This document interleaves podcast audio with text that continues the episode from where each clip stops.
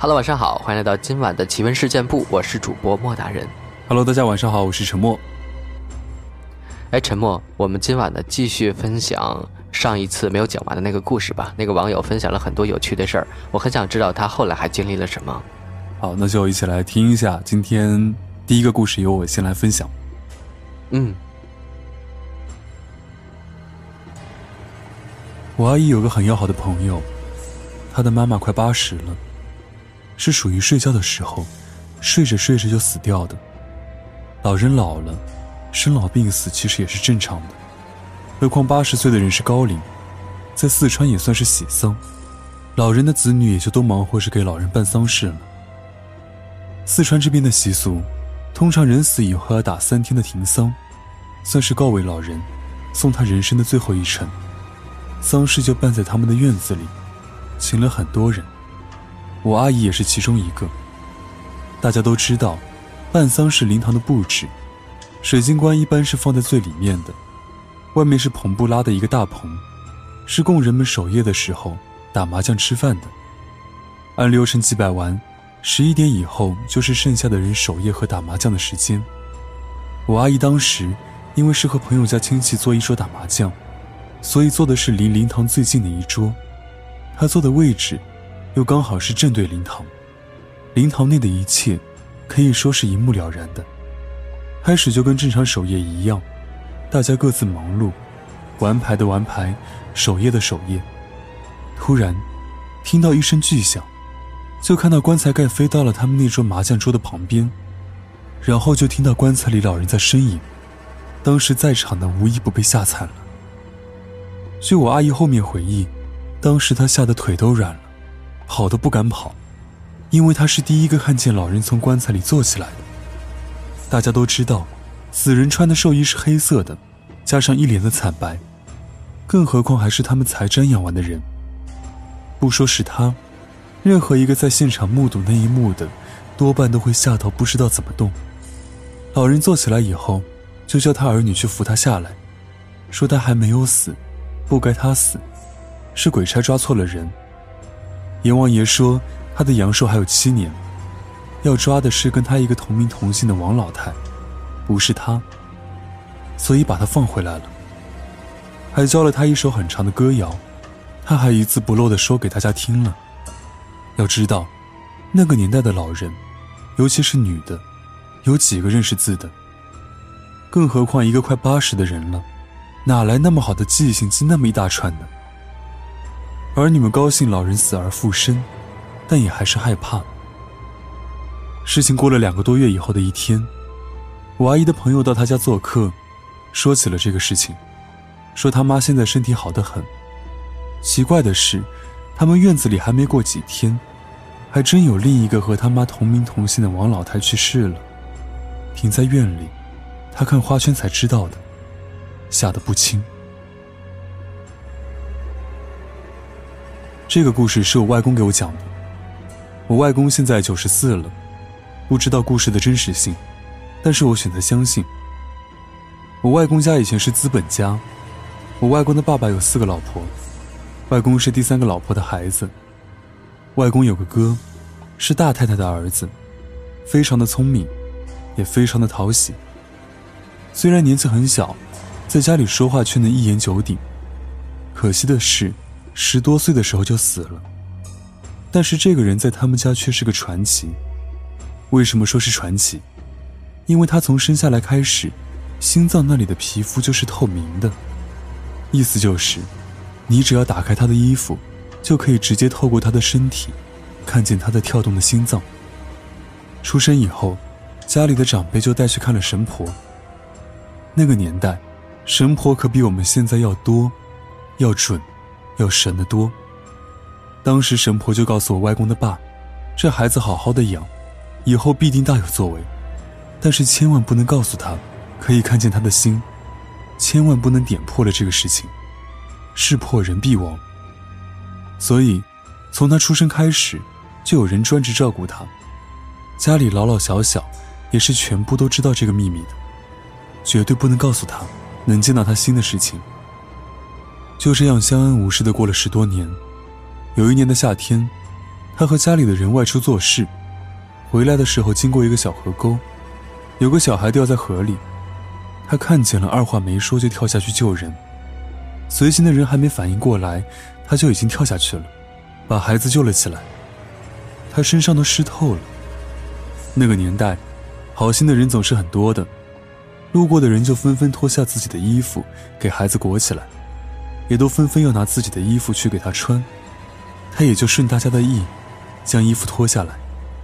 他脱下衣服，大家都看到他在跳动的心。有个吓到的人用手指指了指他心脏的位置。他自己低头一看，却淡然的叫随从一路回家，并且吩咐随从通知家里的人，所有亲戚回老屋集合。后来家里大大小小的亲戚都来了，他坐在椅子上就说：“我要走了，以后我的老父亲，我的家业，就靠大家来守了。”说完，就坐在椅子上闭了过去。他死后没多久，怪事就出了。我外公家所在的那个镇，首先来了一个和尚，和尚就在我家外公的厂门口念了三个字：“烧，烧，烧。”第二天，工厂就起了大火，被烧了个光。后来大家又重新把工厂建了起来。没过几年，又来了一个道姑，也是拿着他的拂尘甩了三甩，说了三个字：“烧，烧，烧。”工厂第二天又被一把火烧了个精光。慢慢的，外公的家族就没落了。这故事是听他给我讲的，真假度我也不知道，我就当故事听了。你们也当故事听就好。这个故事是三个小故事，就是一些遇到的歪门邪道的事儿。第一件事呢是同事讲的他们小区的故事。他们家住的小区在成都算是小有名气的好小区。小区名字就省了，以免住同小区的朋友看到不敢回家。物业管理相当好。那天是星期三，小区难得一次停电了。我朋友家隔壁住了一家人，三口，有个读初中的女儿。停电那天，那小女孩放学回家，走到楼下。莫名其妙的有点害怕，就不敢上楼。他们家住九楼，就给他妈打电话，叫妈妈下楼去接她。电话刚挂了不到三十秒，他妈就奇迹般的出现在了他的面前。他当时心里也有些疑问，可是看到是自己妈，也没多问，就跟着上楼了。到了六楼的时候吧，他的电话响了，是他妈打来的，问他在哪儿，怎么在楼下没看到他。当时他吓惨了，再回头去看，那个带他上楼的妈妈凭空消失了。那之后，这个小女孩就大病了一场。她妈妈每天在楼梯里给她女儿喊魂儿。我朋友好奇去问，才知道了事情的经过。我朋友说，从此他再也不敢走电梯公寓的楼梯了。第二件呢，是昨天坐车回老家的路上，同座的姐姐讲的。这个姐姐是乐山人，以前是绝对的无神论者。也是一次，她在朋友家玩，晚上晚了就没有回家，住在朋友女儿的房间。半夜，她听到有声音，看到有个黑影在门口往屋子里走。他胆子小，以为是小偷，就拿被子捂住了头，悄悄地去摸床沿的灯。结果把灯打开了，屋里什么人都没有。但是自从那次以后，他再也不能关灯睡觉。只要一关上灯睡觉，就会看见黑色的影子，不是在墙上，就是在窗户和门的附近。他吓得给他爸打了电话，让他爸给他想想办法。他爸后来找了一个乐山那边专门给人驱邪避凶、看风水的人，给他画了道符，这才两年以来第一次安安稳稳地睡了一觉。他说：“自从那道符画了以后，他再也没看到过那些东西。他才开始信这个世界，也许真的有些说不清、道不明的东西。”还有一事儿，在宜宾上过报的，但是报纸上是刑事案件——杀人藏尸案。我现在呢讲一讲我听到的另一个版本。一边有条街叫水井街，那儿的房子都是小高层的老楼房。当时我还读小学呢，在九十年代，人们还是相对淳朴的。在市里发生了一件杀人藏尸案，可以说是满城风雨。可是，一个被藏了近一年多的尸体是怎么找到的？警方却一直没有给出明确答复。而人们的传言呢是这样的：水井间的某个单元楼的一楼是个出租屋，房东是个包工头，房子出租了三次。最后一次，在卧室床的预制板下发现了一具已经高度腐烂的女尸，而那个包工头就是杀人藏尸的罪犯。死掉的女人是他的情妇，因为口角，他把女的杀了。自己是做工程的，杀了以后就在房间挖了个洞，把女的埋下去，盖上预制板，放上床，拿来出租。而这个包工头不知道的是，一切都有因果的。他房子第一个租客是一大家子人，一家三口带一个老人，其乐融融地租在这里。可是住进房子不久，租房男子就出车祸死了，剩下三娘母又回了乡下。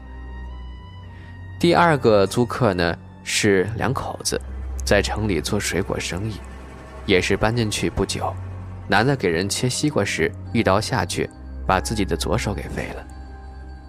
当时周围人都说这房子风水不好，而搬出来的两家人都说在晚上关了灯就看到有个女的在家里飘。最后房子租给了最后一个租客，是个单身女子，外地人。他是不知道这个房子的事儿，看着价格便宜才租进来。租进这里以后，一到晚上睡觉就不安生，只要关了灯就看到影子到处飘。后来他没办法，只能开着灯睡。有天晚上，他做了个梦，梦到一个女的告诉他：“我们都是女人，我不想害你，我被人杀死了，就放在你床下。”第二天，这女的醒了，非常害怕，就去向邻居打听这房子之前是不是住过一女的，他们都说是，可是不知什么时候走的。别人家的事儿，大家也不管。这女的迟疑了一下，还是果断的去报了警。她告诉警察，她在家里闻到了臭味儿，但是又没看到死猫死老鼠，就叫警察上门看看。最后，在他的一纸旨意下，警察在床下的预制板找到了死了一年多的女子尸体。最后，包工头才不得不承认，并且被刑拘了。这个案子是真实的，试想一下，你每天睡的床，床的下面是地。地的下面是尸体，他的头对着你的头，你就每晚睡他上面，是一件多么恐怖的事儿呀！